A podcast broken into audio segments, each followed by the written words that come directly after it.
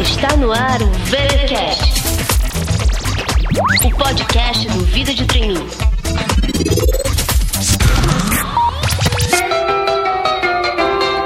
It was a teenage wedding and the old folks wished them well. You could see that Pierre did truly love the mademoiselle. E aí, galera? Estamos de volta com mais uma edição do VTcast, o podcast que desvenda o mercado de trabalho. Aqui quem fala é Cintia Renault, autora do Vida de Trainee. E para quem já acompanha o VTcast há algum tempo, não é nenhuma novidade que a nossa meta para 2016 é conseguir ajudar todas as pessoas que nos acompanham a conquistar um novo emprego ou uma promoção no seu trabalho atual. E por sinal, se algum de vocês já conseguiu essa evolução de carreira, fique bem à vontade para nos enviar um depoimento contando sobre a sua conquista. Essa é a única forma que a gente tem de saber que realmente estamos contribuindo para a carreira de vocês. Vocês podem enviar para o contato arroba vidadetrainee.com. Como sempre, queria reforçar aqui, pessoal que utilizar iTunes, utilizar iPhone, pode também dar cinco estrelas para o nosso programa, para o nosso podcast, que isso vai ajudar muito na divulgação Aproveita e faz um comentário por lá do que é que você mais gosta no programa. Dados os nossos recadinhos do dia, vamos agora ao tema de hoje. Como vocês sabem, o mês de fevereiro está focado na busca de oportunidades. Já tivemos um podcast aqui falando do direcionamento, a importância de você ter um foco, não atirar para todo lado. E continuando nessa linha, o episódio de hoje vai mergulhar ainda mais nesse tema, tratando da escolha da empresa pelo candidato. Porque afinal de contas, não é apenas a empresa que escolhe o candidato. O candidato também deve escolher a empresa. As coisas fluem de uma maneira muito melhor quando o candidato combina com a empresa. Mas enfim, já estou me adiantando aqui no assunto. Quem vai conversar com a gente e explicar tudo sobre isso é o Dionísio Costa Júnior, que é o diretor de pesquisa e desenvolvimento da Associação Brasileira de Recursos Humanos aqui em Pernambuco. Tudo bem, Dionísio?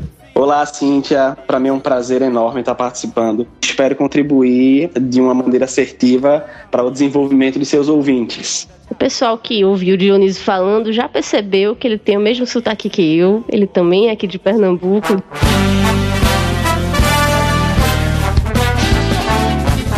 Dionísio, se apresenta aqui para os nossos ouvintes. Pois é, Cíntia, sou pernambucano, nascido e criado, como costumamos dizer por aqui. Hoje eu trabalho dentro de uma organização com psicologia organizacional, especificamente no desenvolvimento de lideranças e cultura. Sou professor universitário e trabalho com pesquisas relativas ao comportamento organizacional. Eu acho que antes da gente mergulhar na cultura das empresas, seria interessante a gente explicar primeiro aqui para os nossos ouvintes por que, que a cultura organizacional é um tema tão importante e por que, que as empresas têm valorizado tanto esse aspecto. Hoje, especificamente, o Departamento de Recursos Humanos, as lideranças, estão com um olhar muito mais voltado em seus processos seletivos de captação de capital humano contínuo maior em tentar filtrar práticas do indivíduo que sejam familiares, que sejam afins às práticas da empresa. E isso puramente estratégico, não tem outro viés que não seja estratégia. Consolidar resultados, sagrar a empresa no campo que ela atua e desenvolver as pessoas que deve ser a bandeira máxima de qualquer organização. A gente ouve falar cada vez mais que as empresas têm valorizado muito o comportamento e cada vez menos questões técnicas, de habilidades técnicas. Você teria como dar um exemplo para a gente de como a empresa realmente valoriza mais essa questão comportamental na prática? Quando a gente entende que hoje as empresas elas prezam por um alinhamento cultural em vez de uma perícia técnica, é porque para a empresa é muito mais fácil você desenvolver aspectos técnicos, até porque existem pessoas tecnicamente capacitadas dentro da empresa. Entretanto, você amadurecer comportamentos é um processo mais longo. Perceba, alguém que não tem uma capacidade específica, por exemplo, em determinado campo da engenharia, em que aquela empresa é forte, a pessoa que entrar, o trainee que entrar, o trabalhador que entrar, com um tempo de treinamento planejado, ela vai conseguir em poucos meses. Já dificilmente a empresa vai conseguir desenvolver nesse trainee, nesse colaborador, aspectos de caráter, de ética, de conduta, de alinhamento, de inclínio à sensibilidade social, ou de trabalho em equipe, ou de uma liderança formadora, porque isso são componentes do comportamento. Eu me lembrei de uma entrevista que eu fiz no ano passado, vou colocar o link aqui do episódio, que foi um podcast que eu gravei com o Mauro Segura, que ele é líder de comunicação na IBM. E ele comentou de um caso que ele ouviu falar de um outro colega, de outra empresa, de uma jovem que estava em um período de ascensão meteórica na empresa, ela batia todas as metas, tinha muitas ideias inovadoras, ela estava crescendo muito na empresa, estava sendo bem visada, todo mundo de olho nela, e de repente, sem mais nem menos, pediu para sair da empresa empresa e quando foram investigar, descobriram que é porque ela não acreditava estar alinhada com a política de responsabilidade social da empresa. Ela não concordava com a política que a empresa tinha quanto a isso. E ele contou essa história para mim ainda hoje sem acreditar. Como é que ela preferiu abdicar, digamos assim, de uma grande oportunidade como aquela por um detalhe? E essa é uma característica dessa geração, né? Pois é, é uma característica muito forte. A geração pós-moderna, a geração Y, ela trouxe consigo características particulares que a geração Baby Burn, a geração X, jamais pensariam. Por exemplo, se você pega alguém de 60 anos e comenta esse caso, ele vai achar escandaloso. Se você pega uma pessoa de 40 anos, ela vai achar estranho.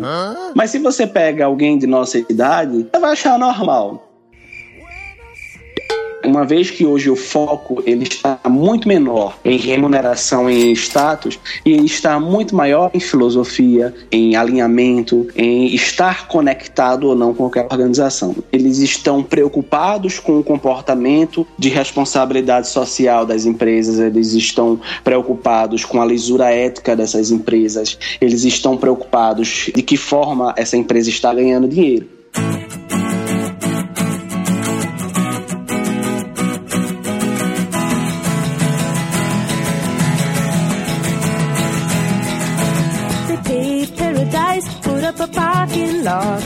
Agora que já ficou claro a importância, tanto para as empresas quanto para os candidatos, de um bom alinhamento de cultura, de valores, princípios e tudo mais, eu acho que, como muitos dos nossos ouvintes ainda não possuem uma experiência profissional significativa, a dúvida que realmente fica é de como é que eu faço para saber qual é a cultura daquela empresa? Quais são os principais tipos de cultura que a gente pode identificar nas empresas? Nós temos vários tipos de culturas organizacionais. Basicamente, para a compreensão clara, nós temos o quadrante básico dos comportamentos culturais dentro das organizações, que é colaboração, outro quadrante é controle, outro é competição e criatividade. Essas quatro áreas que predominam dentro das empresas. Como o Dionísio colocou, temos aqui quatro tipos principais. Comece então explicando para a gente o que seria uma empresa que trabalha mais dentro do quadrante da colaboração. São empresas que têm como características, Cíntia, a coesão, a participação, a comunicação, são empresas que trabalham com a política democrática internamente, são empresas que realizam com frequência pesquisas de clima, são empresas que prezam por ouvir os seus colaboradores e que colabora de maneira extensa para o desenvolvimento social da região onde atua, que possuem características específicas com benefícios arrojados, generosos para seus colaboradores pelo que eu estou entendendo aqui, as empresas que atuam mais no quadrante da colaboração são aquelas empresas voltadas para pessoas, né? Você teria, assim, exemplos para dar para gente de algumas empresas nesse quadrante? Sim, nós temos empresas de fast food forte essas características. Empresas que trabalham com contato direto com o cliente, como redes de supermercado, empresas de lojas de varejo. As empresas que possuem essa característica são, por exemplo, a McDonald's, são as lojas Renner, Walmart, organizações que têm um contato muito mais direto com o consumidor final. Eu acredito que boa parte da indústria de bens de consumo também, né? Eu, eu, trabalhei na Nestlé, quando você falou aí dos benefícios arrojados, eu me lembrei muito, porque era uma empresa que oferecia muitos benefícios para funcionário. O pessoal dizia que era uma mãe a empresa, tem muito essa conotação até familiar, né? o próprio negócio da Nestlé, né? O doce, a comida gostosa, a comida nutritiva, ela propõe essa ideia de cuidado e de colaboração das pessoas em torno desse ideal. De fato, as empresas de bem de consumo se encaixam perfeitamente nesse quadrante, Cíntia. Passando para o próximo quadrante que você colocou aqui para a gente, nós temos também as empresas mais preocupadas com o controle. Como seriam essas empresas? São empresas que necessitam, antes de mais nada, de terem controles, mas que fizeram disso bases tentaculares de sua cultura. Escritórios de advocacia, por exemplo, empresas hospitalares, empresas de consultoria, a UI, antiga Ernest Young, também muito voltada para controles. São organizações que acabam tendo uma cultura maior de controle por serem consultorias, por necessitarem de informações muito mais detalhadas e muito mais catalogadas do que necessariamente as demais empresas precisariam. Oi, Peter, como vai? Precisamos conversar sobre os relatórios da TPS. É, eu sei, a capa dos relatórios. Eu sei, uh, o Bill já me falou a respeito. É? Você recebeu o memorando? Sim, eu já recebi. Eu entendo perfeitamente a política. O problema é que eu esqueci só uma vez. Eu já cuidei disso, então eu acho que isso não é mais problema. Quando o pessoal ouve falar em controle, isso é muito associado à burocracia, a procedimentos, regras. Mas enquanto muita gente só vê o lado ruim disso, isso pode ser muito bom também para os colaboradores. Assim, qual que seria a vantagem da pessoa trabalhar numa empresa que tem um forte controle? A vantagem de se trabalhar nesses ambientes é a perícia que você tem na estruturação de procedimentos e de políticas que vão deixar a empresa fluir de maneira mais tranquila e correta. Então, controle não é algo ruim. Controle, pelo contrário, é algo muito bom. Nós precisamos de controle na nossa vida pessoal. e as empresas precisam de controles para terem uma políticas mais saudáveis, para terem justiça. Controle é quase sobrenome de justiça. Quando eu proponho uma política interna, eu não olho quem é diretor e não olho quem trabalha nos serviços gerais. A política ela olha todo mundo igual. Empresas de controle prezam muito por isso, pela igualdade. A política ela precisa atender a todos. O procedimento, ninguém pode estar à margem do procedimento. Então tem um caráter muito positivo as empresas de controle. Dando aqui um exemplo, imagina assim que você trabalha numa empresa que não tem essa característica muito desenvolvida ou muito forte. Então pode ser que não seja claro para você quais são os critérios para que você possa fazer um MBA, por exemplo, e a empresa ajude a pagar. A empresa que tem controle, ela faz questão de ter essa justiça. Fica muito claro para todo mundo quais são os requisitos para que a pessoa possa aplicar para um programa desse. Se a empresa não tem esse procedimento escrito e bem claro para as pessoas, vai ficar parecendo que ah, favoreceu aquele, favoreceu aquele outro, mas por que, que ele tem e eu não tenho? É, se não tivesse esse procedimento bem definido, bem alinhado, as pessoas não vão saber quais são os critérios e vão achar que tem gente sendo favorecida em detrimento de outras. Então, acho que seria um exemplo de como isso é aplicado. É um exemplo muito bom e é um exemplo muito real. A gente consegue perceber isso ainda dentro das organizações, políticas de incentivo a estudos, a MBAs, a pós-graduações. De fato, empresas de controle prezam muito mais por uma igualdade.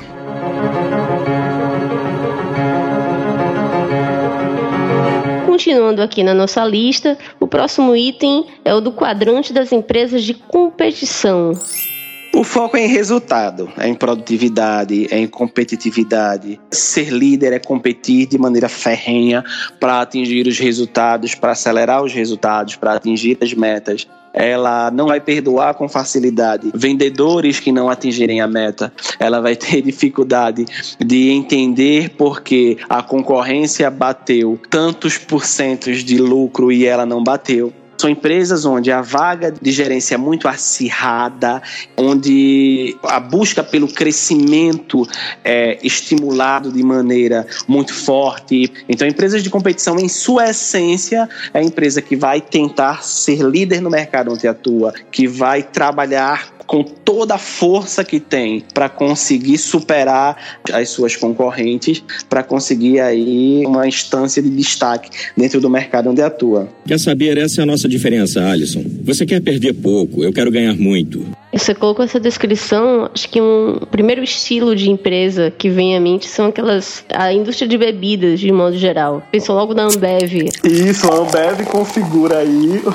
uma característica quase que inata de empresa de competitividade. A Brasil Quirim, a Coca-Cola, são empresas que de fato estão muito voltadas para essa questão do comportamento cultural de competitividade as empresas varejistas no campo da venda de eletrodomésticos e eletroeletrônicos também é muito forte na questão da competição. A Eletroshopping, o Magazine Luiza, o Ponto Frio, são empresas que configuram aí também empresas de competição. Dá o seu jeito de derrotá-lo. Vencedores não arrumam desculpas quando o outro lado joga. Eu acho que fica claro que o estilo da empresa também muitas vezes está relacionado ao mercado em que ela atua acho que às vezes para sobreviver em determinados mercados, como o de bebidas que a gente citou, é às vezes até necessário que a empresa tenha certo tipo de perfil. Eu acredito que boa parte das empresas americanas tenham também essa característica, acho que é meio que do americano, essa coisa da competição. Estava até lendo sobre a General Electric, que é uma empresa americana na época daquele CEO famoso do Jack Welch, ele dizia assim: ah, da divisão de produtos que a gente não for nem o líder, nem o, pelo menos o segundo colocado, a gente se desfaz desse negócio, porque pra gente não, não conta, não vale. Pra gente só importa a liderança, ou pelo menos a vice-liderança, que é pra tentar chegar na liderança. Acho que é bem representativo isso. Já quando você olha mais para o mercado europeu, para empresas europeias, acredito que prevaleça mais aquele ambiente colaborativo que a gente falou no primeiro quadrante. É verdade. Até agradeço a, a tua intervenção, Cíntia, porque de fato clareia muito mais quando olhamos a partir desse prisma.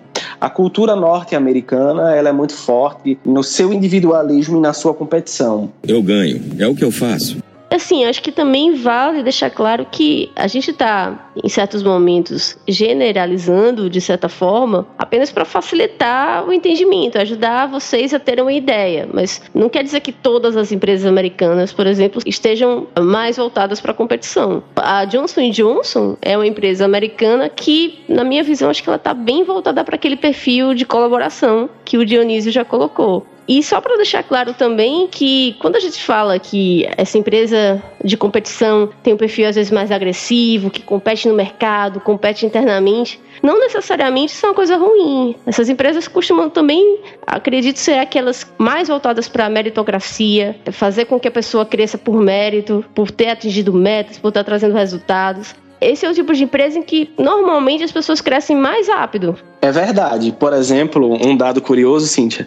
Dificilmente você vai ver nas empresas de competição um CEO ou a alta gestão da empresa que não começou como vendedor, que não começou como um colaborador na primeira escala, porque eles valorizam muito isso, ponto que você abordou. Eles valorizam muito o produto interno deles, o capital humano interno deles. I love you all the time.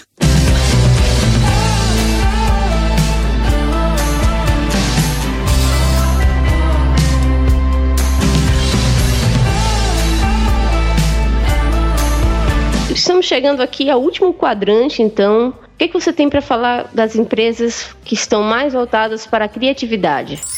São empresas com grande adaptabilidade, criatividade, agilidade e empreendedorismo. Elas configuram aí as empresas que prezam e estimam e buscam comportamentos de colaboradores que sejam muito mais voltados para a capacidade de criação dentro da organização. Então você tem características específicas dentro dessas empresas que vai prezar por um recrutamento de seleção, que vai prezar por uma escolha de candidatos que já nas primeiras impressões passem a ideia de ser pessoas que pensam fora da caixa. Agora vamos fazer umas perguntas que alguns candidatos acham um pouco estranhas. Vocês foram encolhidos do tamanho de moedas e caem dentro de um liquidificador.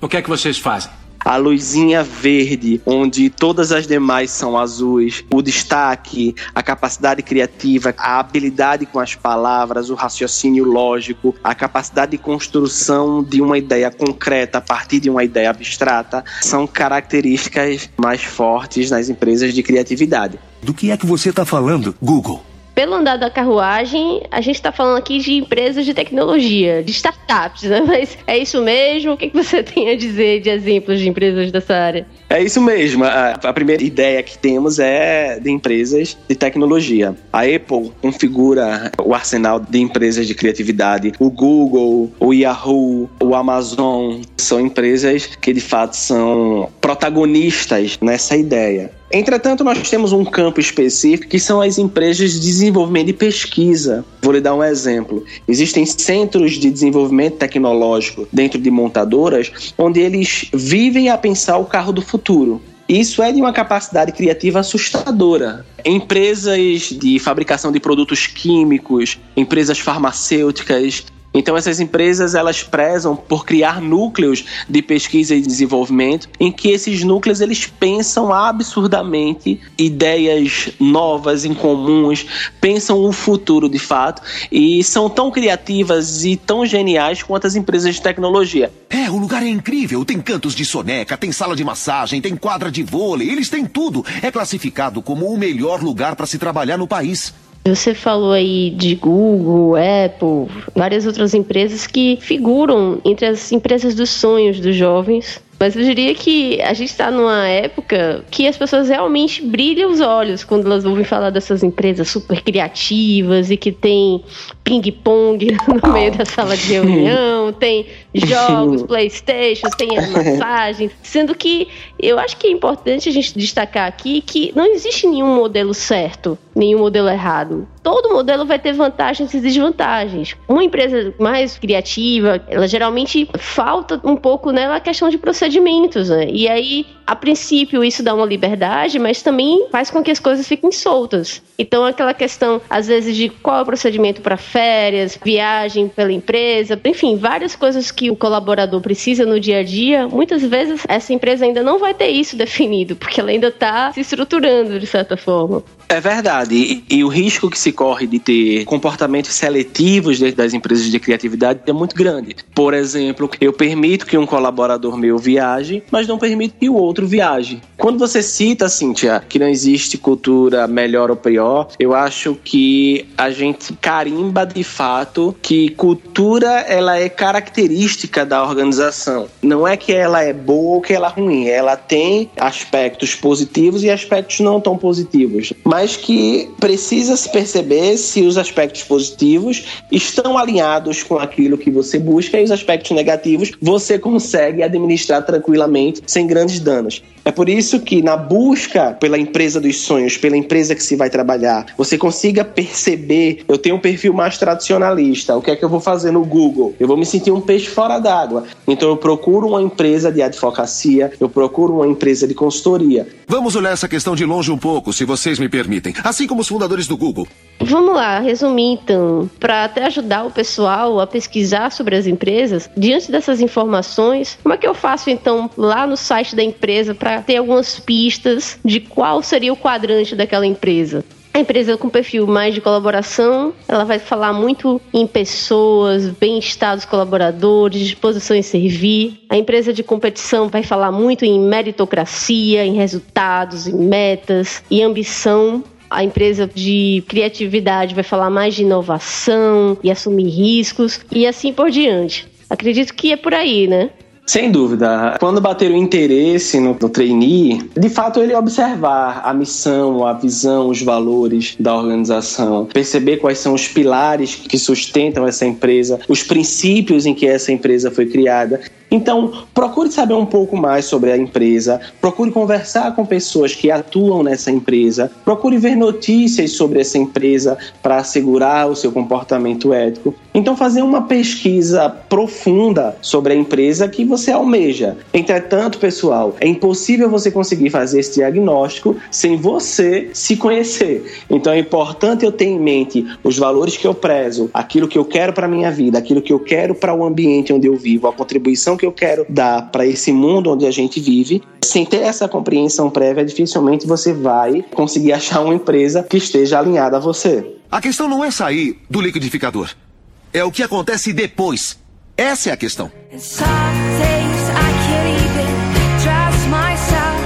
It's killing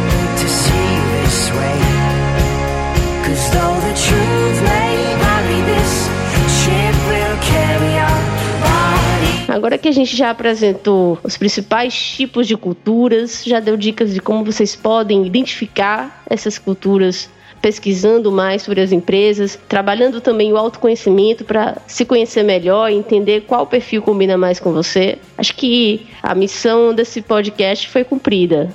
Com isso, nós estamos chegando ao final dessa edição. Dionísio, queria agradecer imensamente a sua participação e pedir para você deixar uma mensagem final aqui para os nossos VTcasters.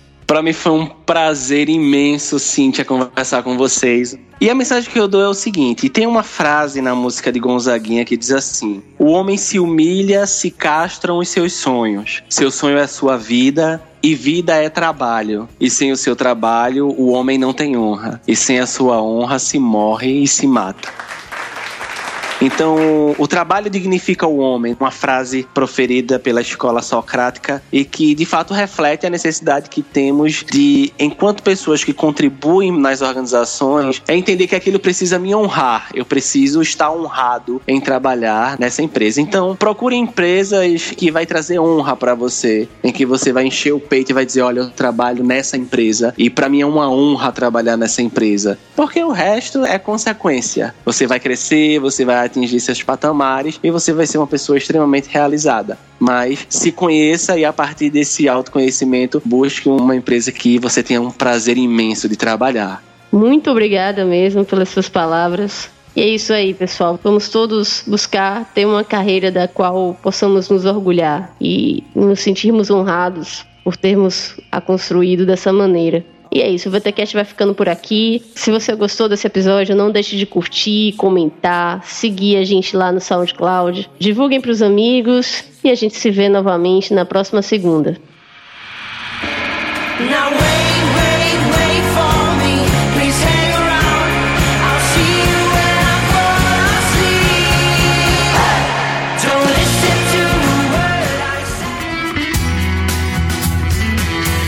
Você acabou de ouvir o VTCast. Fique ligado e até a próxima.